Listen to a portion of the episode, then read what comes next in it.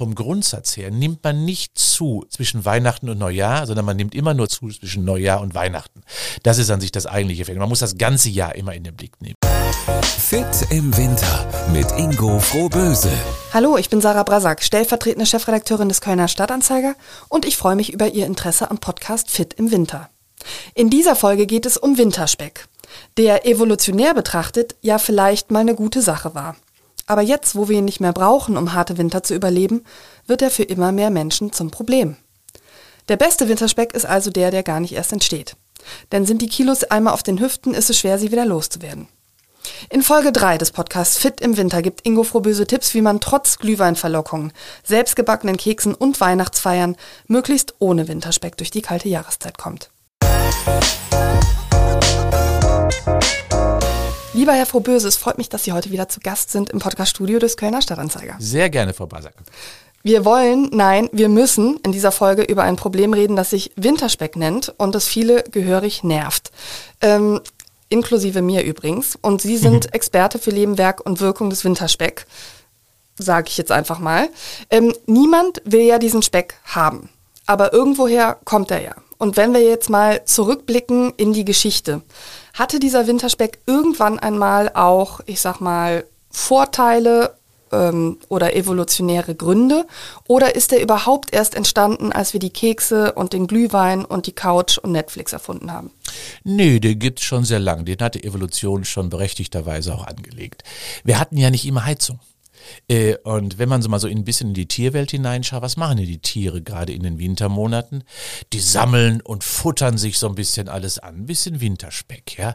Einerseits, um den Winterschlaf auszuführen, brauchen beispielsweise jene, die Winterschläfer sind ja eine ganz dicke Schicht, aber auch alle anderen brauchen eine Isolationsschicht. Und das muss man ja wirklich sagen. Fett ist gerade in den kargen Monaten des Winters erst einmal Energiequelle, ja, es gibt, gab dort in der Natur dann keine Blüten, keine Wurzeln, die man graben konnte, keine Blätter. Und dementsprechend mussten wir uns also sorgen, dass wir ja Energie am Körper getragen haben. Und zum Zweiten eben, dass wir gut isoliert sind. Und deswegen ist es erst einmal von der Natur sinnvoll eingerichtet.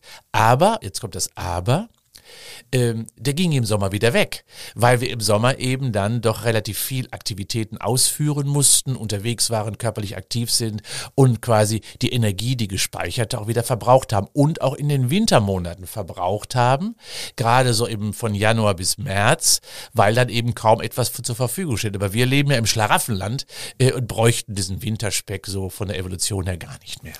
Das war also die im Sommer angefutterte Notreserve für den Winter, wenn es richtig hart wird. So kann man das sagen. Also im Herbst, wie wir das jetzt gerade von den Eichhörnchen dann noch gesehen haben, wie die alles sammeln und so. Ne? Ja, äh, das ist es genau. Isolationsschicht und Futterreserve. Jetzt haben wir ja mittlerweile ein ziemlich anderes Leben als die Menschen, die früher keine Heizung hatten. Ähm, ist das jetzt immer noch sozusagen unser Programm, auf das wir geeicht sind? Oder sind das jetzt einfach die vielen Verlockungen in der kalten Winterzeit? Ähm, ja. Sagen wir so, äh, die Evolution ist natürlich nicht schnell.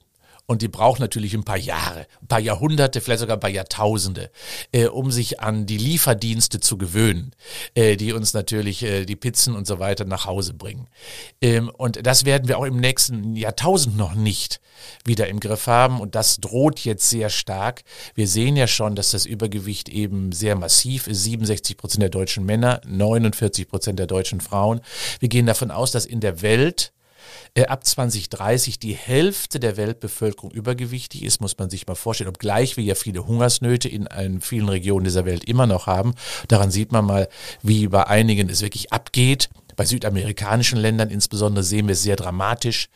Ähm, aber auch in Europa nimmt es ja zu und das ist eben die große Gefahr. Das bedeutet also, äh, dass äh, unser Organismus von der Evolution her ausgestattet ist, eben doch diesen Winterspeck, ja diesen Winter Blues, dieses ruhigere Leben, diese nicht so stark verbrauchende Situation einfach eingeht. Und dann in Kombination mit den Lieferdiensten und dem Schlaraffenland, das ist dann das Problem. Die Verführungen sind einfach zu groß. Das heißt, wir müssten eigentlich im Winter sogar ein bisschen weniger essen? Rein theoretisch ja, so hat es, so war es früher. Wir haben im Winter weniger gegessen. Ja, oder eben nur das, was wir gepökelt, gesalzen oder sonst noch irgendwo äh, im Erdloch vergraben hatten. Ähm, aber das war es dann auch. Und das heißt, dass wir äh, uns anpassen müssten. Haben wir weniger Energieverbrauch, im Winter ist das ja üblich, äh, dann äh, haben wir auch einen Energiebedarf, der niedriger ist. Und das heißt, ja, wir sollten uns anpassen. Genau umgekehrt ist es ja. Äh, die Verführungen sind groß und insbesondere natürlich auch der Energiegehalt der Lebensmittel, die wir dann zu uns nehmen, ist ja sehr groß. Das heißt, da kommt ja der dicke Braten auf den Tisch und nicht der leichte Fisch wie in den Sommermonaten. Das heißt, es unterscheidet sich auch in der Qualität und Quantität. Die Verführung gibt es ja auch in flüssig. Also wenn wir den Alkohol ja. mal etwas genauer in den Blick nehmen, es gibt den Glühwein auf dem Weihnachtsmarkt, mhm. es gibt den Rotwein zum Festessen oder auf der Weihnachtsfeier. Welche Rolle spielt denn der Alkohol beim Thema Winterspeck? Ja, natürlich. Wir müssten ja auch wissen, dass Alkohol ja auch äh, kalorisch erstmal sehr wertig ist. Das heißt, es stecken ja da Kalorien drin. Das ist das Erste. Und das Zweite ist, dass der Alkohol uns natürlich auch etwas träger macht. Das heißt, er aktiviert uns ja nicht. Ähm, und deswegen ist es ja auch immer, wissen wir ja, sehr gemütlich. Wenn wir dann äh, so mit dem Rotwein auf der Couch sitzen, äh, ist es ja ein Synonym dafür eben dann doch ja für das Faulsein, für das nicht aktiv sein. Und gerade eben in großen Gruppen, wenn man ein Bierchen trinkt, ist das ja alles immer in einer Community. Und das Zweite ist, das kennen wir ja vielleicht auch, warum gibt es Frikadellen an der Theke? Äh, weil eben Alkohol natürlich auch den Konsum nach Fett wiederum steigert. Das heißt also, dass wir mehr ja Gusto bekommen auf so ein bisschen fettiges, herzhaftes möglicherweise und das heißt auch immer sehr energiegeladen. Das heißt, es ist schon ein bisschen Teufelskreis. Also Alkohol beinhaltet Kalorien, Alkohol fördert den Hunger auf herzhaftes und fettiges und zum dritten macht es uns auch etwas träger. Woran liegt das eigentlich, dass der Alkohol diesen Hunger auf das fette, herzhafte befördert? Ist es, weil dem Körper welche Dinge entzogen werden? Also es ist ja so, äh, dass wir natürlich erstmal häufig einen bitteren Geschmack haben bei, bei vielen Sachen. Also der und eines ist ja letztendlich ist Alkohol immer Gift. Äh, so teuer er auch daherkommt, so lange, so, so lange er auch gelagert war, so barrikähnlich er auch ist, ist immer noch Gift. Das ist das eine. Äh, und das fördert auch immer Aktivitäten in bestimmten Dingen, weil der Körper das Gift nämlich loswerden. Die Leber ist viel, viel aktiver dann. Ja? Und das heißt, dass sie auch einen erhöhten Energie Energiebedarf hat. In der Leber sind ja auch die, äh, reguliert ja den Stoffwechsel und das bedeutet, also signalisiert dem Körper dann, jetzt brauchen wir als Gegenpol wieder mehr Energie insbesondere und das führt dann eben dazu, dass wir ja dann etwas mehr futtern. Jetzt ist es ja unrealistisch, dass man diesen Glühwein nicht ab und zu auch mal einatmen mhm. möchte. Ja, ist total gut. Kann man doch machen, ist ja auch kein Problem. Ähm, ab und zu, das war das richtige Stichwort. Äh, ab und zu heißt ja eben nicht jeden Abend auf dem Weihnachtsmarkt zu stehen. Äh, und man muss wirklich da auch wissen, was begleitet denn den Glühwein noch? Ist es wirklich die Bratwurst oder ist es etwas anderes? Es muss ja nicht äh, die Grünkernschnitte sein, das passt nicht so gut zusammen. Aber auf der anderen Seite, ja, es ist immer ein Konglomerat. Und natürlich spricht nichts gegen den Glühwein, mal ab und zu, jetzt gerade auf den Weihnachtsmärkten, ihn mal zu konsumieren. Das ist überhaupt nicht schlimm.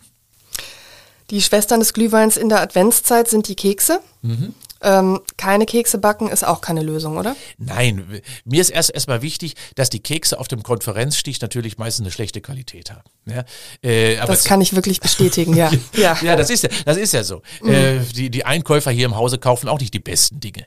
Äh, da sollte man die Finger von lassen, weil äh, die sind in, in der Regel ja auch Industrieprodukte, da ist nicht viel Gutes drin.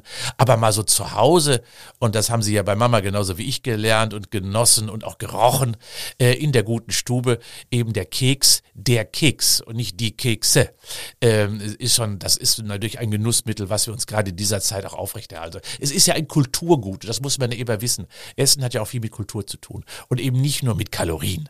Und ähm, ja, insofern ja, aber wie heißt es so schön, immer in Maßen. Jetzt sind ja die Weihnachtstage definitiv die gefährlichen Tage, was Kalorien angeht. Mhm. Also ich sage mal die Zeit zwischen dem 22.12. und dem 2.1. Ähm, wie sieht denn Ihre persönliche Strategie für die Feiertage aus? Vielleicht nochmal auch eine kleine Entwarnung für alle da draußen. In der Regel haben Sie recht, äh, dass die Weihnachtstage die, ja, die okulenteren sind. Aber vom Grundsatz her nimmt man nicht zu in den Dimensionen, die uns ja, Sorgen machen zwischen Weihnachten und Neujahr, sondern man nimmt immer nur zu, zwischen Neujahr und Weihnachten. Das ist an sich das eigentliche Phänomen. Man muss das ganze Jahr immer in den Blick nehmen. Und wenn man dann möglicherweise, und das mache ich, äh, und äh, da achte ich auch drauf, äh, die Qualität natürlich immer hochhalte, sowohl im Sommer als auch im Winter und eben nicht nur den norwegischen Lachs oder die, den Sauerbraten oder den rheinischen Braten zu Weihnachten oder den Rehrücken. Nein, das leiste ich mir auch sonst schon mal. Und zum Zweiten habe ich immer Bewegungspausen. Gerade auch in den Weihnachtstagen ähm, nach dem Mittagessen oder vor dem Mittagessen verliere ich und vergesse ich meine sportliche Aktivität. Ich, aus, aus dieser Harmonie von beidem, und das ist das, was mein Weihnachten charakter, charakterisiert. Wir sind immer noch viel draußen an der frischen Luft, äh, aber essen auch gut und trinken auch ein Weinchen. Also der klassische Weihnachtsspaziergang ist auf jeden Fall nützlich. Ja, natürlich. Also bei uns ist es ein bisschen mehr als Spaziergang, mhm. aber ja, raus. Raus heißt ruhig mal mit der ganzen Familie wirklich und gerade gibt er den alten Spruch, nach dem Essen sollst du ruhen oder tausend Schritte tun. Und das ist ja, wir machen die tausend Schritte und das sollte jeder letztendlich machen, weil das ist einfach besser als nur zu ruhen. Und das sind tausend Schritte mir einfach zu wenig. Aber der Weihnachtsspaziergang, den sollte man wirklich ritualisieren. Der ist auch für die Familie schön. Und vor allem, wenn man wieder zurückkommt, dann in die warme, gute Stube. Das ist doch sehr schön.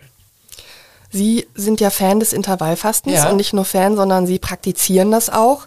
Ähm, ist das was, wo Sie sagen, eigentlich müsste man sich das für die, für die dunkle Jahreszeit sozusagen wohlwollender angucken, als jemand, der das noch nicht praktiziert? Die große Gefahr lautet, äh, liegt ja auf dem Teller, äh, gerade Weihnachten, weil wir nämlich ja nicht nur die Mahlzeiten haben, sondern wir haben ja auch vollgepackte Weihnachtsteller dort stehen. Mit Dominosteinchen, mit Spitzkuchen und mit Lebkuchen. Das ist ja auch wirklich klasse.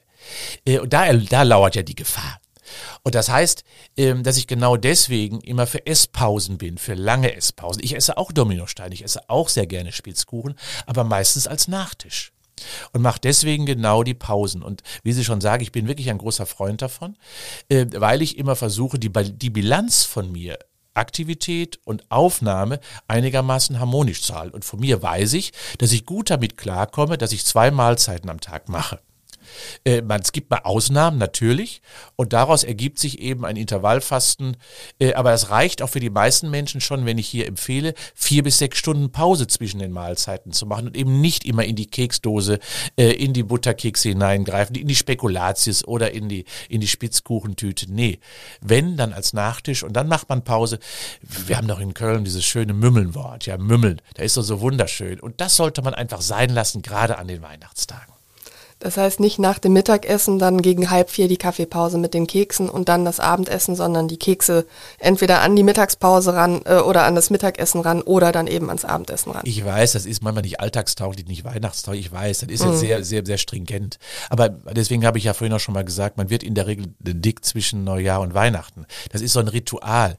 Und das kann man natürlich an den Weihnachtstagen mal für zwei, drei Tage unterbrechen. Das ist auch nicht schlimm. Aber die Grundidee muss einfach sein, dass ich bewusst damit umgehe, dass ich hier dem Körper etwas zumute, was nicht normal ist. Er will sich und kann sich nicht immer mit Nahrung auseinandersetzen, dass er immer zerkleidert, zerschnetzelt und bereitstellt. Nee, er braucht Pausen, damit er auch wirklich mal Energie verbrennt und nicht nur aufnimmt.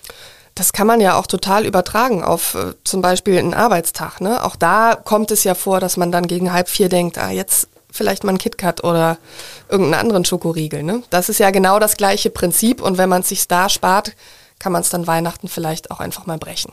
Ja, also auf jeden genau richtig. Brechen ist das richtige Wort. Das ist Fastenbrechen im weitesten Sinne.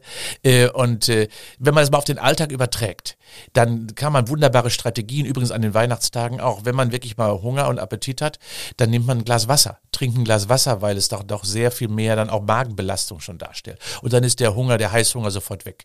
Äh, Aber grundsätzlich ja, wir sollten das Mümmeln einfach strategisch mal hinterfragen. Gehört es wirklich dazu? Muss ich mich ständig mit Nahrung auseinandersetzen? Und da ist die klare Botschaft nein. Und Intervallfasten ist vielleicht das, der extremere Zustand. Mach einfach Pausen, ideal vier Stunden Minimum. Vielleicht können Sie das nochmal wissenschaftlich erklären, was dann passiert. Sie haben Mhm. ja eben, ich sag mal, nur gesagt, ähm, der Körper mag das nicht, Ja, wenn er sich ständig mit Mhm. Essen beschäftigen muss. Ähm, okay, er mag das nicht, aber warum nicht? Mal. Ich beschreibe das. Ja. Ähm, der Körper bekommt Nahrung, er zerkleidert und zerschnetzelt sie. Dann landet diese in der Blutbahn. Äh, und die Blutbahn ähm, hat dann die Aufgabe, es entweder in die Zelle hineinzubringen, dort wo es genutzt wird, und wird es nicht genutzt, dann muss es weggebracht werden. Und in der Regel landet es im Speicher, wenn es zu viel war, oder es kommt in die Zelle und wird dort verbraucht. Und dazu gibt es ein Transportmolekül, so kann man es praktisch sagen, ein Transporthormon, das ist das Insulin. Äh, Und dieses Insulin schießt hoch, der Spiegel geht hoch, wenn also Nahrung im Körper ankommt. Und das bedeutet also, bei jeder Nahrung, die ich dem Körper zuführe, erhöht dieses den Insulinspiegel. Und wenn ich das auf die Dauer mache, dann sagt irgendwann die Zelle, also jetzt reicht es mir, ich bin schon fett genug, ich bin schon gemästet äh, und wird insulinresistent. Das heißt, es re reagiert nicht mehr auf das Insulin. Der nächste Schritt ist, der Körper produziert noch mehr Insulin, um noch mehr Kraft auf die Zelle auszuüben. Und so komme ich quasi in einen Teufelskreislauf, dass ich hormonell entgleise, bekomme eine Stoffwechselstörung im Sinne der Zuckerstoffwechsel und der Fettstoffwechselstörung. Und das resultiert in der Regel eines es aus der Qualität, vielleicht esse ich viel zu viel Zucker, trinke zu viel Zucker, gerade auf den Weihnachtstagen. Und zum Zweiten, ja auch in der, in der Quantität, in dem also immer mehr entgleist dessen, was ich hier an Hormonen produzieren muss. Und irgendwann kann der Körper nicht mehr und dann schwächelt die Bauchspeicheldrüse und dann habe ich verloren. Sie haben ja vorhin angesprochen, immer mehr Menschen haben Übergewicht, mhm. ähm, äh, auch in Deutschland. Das heißt, wir müssen ja schon leider davon ausgehen, dass ähm, das bei vielen nicht so ganz klappt mit der Weihnachtsspeckvermeidung. Ja. Ähm, die wenigsten sind natürlich zufrieden damit. Ähm, wenn man jetzt eben feststellt, wenn wir dann nach Weihnachten sind von mir aus, dass man sagt, ja, okay, ne, ich hatte die guten Vorsätze schon vorher, äh, hat aber nicht geklappt. Ähm, was macht man dann? Keep cool and don't panic? sagen wir so, wenn man es äh, also erstmal stabil bleibt, ist es ja gut. Wenn man nicht im Laufe der Jahre, wenn man so rückblickend sagt, oh, ich habe jedes Jahr so zwei, drei Kilo, dann wird schon dramatisch. Um auch nochmal eine, eine Zahl für, für Sie auch nochmal zu beschreiben. Wissen Sie, was äh, Übergewicht für eine Konsequenz hat, bezogen auf unser Bruttosozialprodukt? Es kostet uns aktuell schon 1,8 Prozent an Leistung in unserem Bruttosozialprodukt. Denkt man gar nicht drüber nach, aber daraus ergibt sich erhöhte Krankheitskosten, äh, Ausfall Sozialkosten, äh, Belastungskosten, medizinische Kosten und, und 1,8 Prozent jetzt. Machen wir nichts, geht es weiter so, wird es bis 2030 auf über drei Prozent des Bruttosozialproduktes anwachsen. Das können wir uns als Leistungsgesellschaft irgendwann nicht mehr leisten. Da müssen wir gegen agieren. Äh, auf der anderen Seite ist es natürlich erstmal eine individuelle Größe, die jeder für sich erstmal annehmen muss. Und diese individuelle Größe heißt, ich muss bewusst werden, dass das Übergewicht eben nicht nur eine ästhetische Geschichte ist, sondern eben eine gesundheitlich relevante Problematik darstellt. Es verändert meine, meine gesamte Körperkomposition. Ich habe plötzlich eben ein Übergewicht an Fettzellen, an passiven Fettzellen, die hormonell aktiv sind. Das heißt also, ich habe weniger Testosteron, ich habe mehr Östrogene im Körper, äh, ich habe entzündliche Prozesse im Körper, das Immunsystem hat deutlich große Schwächen, ich habe weniger Muskelmasse, dadurch schwindet meine Leistungsfähigkeit. Wir reden uns das dann zwar immer schön, aber ähm, es gibt eben so viele negative Einflüsse, die aus dem Fett heraus resultieren. Es ist eben nicht nur auf der Waage ein Problem oder ein ästhetisches Problem, sondern eben ein Innenleben, was dort. Es wächst ja insbesondere, da sucht es sich Räume, es wächst bis in die Lunge hinein, es erwirkt das Herz, es äh, reguliert dann eben viel schlechter den Darm. Der Bauchraum wird quasi komplett zugebaut müllt im weitesten Sinne. Ähm, und das heißt also, dass viele Tätigkeiten auch der inneren Organe nicht mehr möglich sind. Und das ist das eigentliche individuelle Problem. Und das rächt sich. Und ich sehe leider mittlerweile auch schon viele Kinder. Meine Frau sagt immer, oh, die haben schon verloren. Das ist in der Tat so. Wir müssen davon ausgehen, und deswegen sage ich immer, Eltern haften für ihre Kinder. Bitte, da draußen hört mir zu, auch Oma und Opa. Bitte schenkt nicht Süßigkeiten den Kindern, belohnt sie nicht damit, ihr triggert sie damit und damit fördert ihr das Übergewicht in viel zu frühen Jahren. Das Kind hat damit eine Last, weil Fettzellen einmal da sind, nie mehr verschwinden werden und das bedeutet also, bitte, liebe Omas und Opas und Eltern, achtet darauf, die Kinder eben doch ein wenig, ja, in dieser Richtung zu regulieren, auch vielleicht Kompetenz zu machen. Redet mit ihnen darüber. Ähm, gen, gen, gemeinsam genießen ist möglich, aber immer in Maßen und lieber eben äh, Alternativen finden, die vielleicht für das Kind besser sind. Und dazu gehört übrigens, liebe Oma und Opas, auch die Limonade. Warum ist es so unglaublich schwer, Kilos, die einmal auf den Hüften sind, wieder loszuwerden? Also ich sage ja. jetzt mal so, man könnte ja dann irgendwann mal zu dem Entschluss kommen, ich mache das jetzt mit dem Intervallfasten, ich lebe jetzt gesund, mhm. dann wird man ja auch abnehmen. Ja, ähm, richtig. Es ist erstmal so, dass sich ein Trigger im Körper verschiebt. Das heißt, der Körper verändert sich ja, wie gerade auch schon mal beschrieben. Und dementsprechend sollten wir, Frau Basak, ähm, die weiße Fahne nicht hissen, aber wir sollten das Fett Fett sein lassen. Das Fett ist nicht so schlimm, wenn es nicht überproportional groß wird. Wir dürfen nur eins nicht machen. Wir dürfen die Muskelmasse nicht verlieren. Ähm, und das passiert nämlich bei den meisten. Das sieht man auf der Waage nicht unbedingt, sondern zunächst erstmal, wenn die Muskelmasse schwindet, weil das Fett da reingeht. Und das zweite ist, dass man das auch im Körperbild oft noch gar nicht sieht. Es gibt zum Beispiel viele Menschen, die auch skinny-fett sind. Das heißt also, die haben, die haben einen dicken Bauch, aber ganz dünne Beinchen und ganz dünne Ärmchen, ja. Wie sieht der typisch deutsche Mann ja aus, ne? Äh, dicker Bauch und dünne Beine, Klassiker so, ne? Äh, und das ist der eigentliche, die eigentliche Möglichkeit, die der Körper also versucht. Er versucht dort in den wichtigen Regionen des Bauches und der Speicher, wie bei den Mädels ja, insbesondere im Bauchraum, im Beckenraum, im Oberschenkelraum, im Gesäßraum, das Fett einfach zu halten, weil es eben Speicherfett ist für die kargen Zeiten, die da kommen werden. Deswegen ist es so unheimlich schwer. Und dementsprechend muss ich also quasi die Waffe Muskulatur ziehen. Also nicht Fett reduzieren, denn 75 Prozent der Menschen haben schon mal eine Diät versucht, ohne dass sie Erfolg hatten. Und äh, das sollten auch alle sein lassen, denn das geht immer nur über Kalorien sparen. Nee, machen Sie das nicht. Essen Sie einigermaßen weiter, nicht zu wenig, nicht zu viel, aber bauen Sie Muskelmasse auf. Das ist der einzig richtige Weg, Frau Barasak, nachhaltig und umfänglich das Körpergewicht wieder in den Griff zu bekommen. Dann schafft man das. Und äh, da, glaube ich, agieren wir meist falsch, weil wir immer nur auf das Fett schielen. Macht uns die Industrie ja auch sehr schmackhaft. Fettfreie Produkte, fettarme Produkte. Aber das ist nur ein Industrieprodukt und keine biologische Strategie. Sie haben mir den leckeren Stollen und die Dominosteine sozusagen gerade in einem anderen Licht dargestellt. Vielen Dank dafür. Sehr gerne und wissen Sie auch, in jedem Dominostein steckt auch ein Vitamin, also lassen Sie sich ruhig mal schmecken. Tschüss. Tschüss. Das war Folge 3 des Podcasts Fit im Winter. Vielen Dank fürs Zuhören. In Folge 4 geht es um Outdoorsport bei Regen, Eis und Kälte. Hören Sie gerne rein, die Folge ist bereits veröffentlicht. Viele weitere interessante Podcasts des Kölner Stadtanzeiger finden Sie übrigens unter ksda.de slash podcast. Darunter auch den Podcast True Crime Köln mit spannenden, aktuelleren und historischen Kriminalfällen aus der Region. Bleiben Sie fröhlich, bleiben Sie gesund. Bis zur nächsten Folge von Fit im Winter. Fit im Winter mit Ingo Frohböse.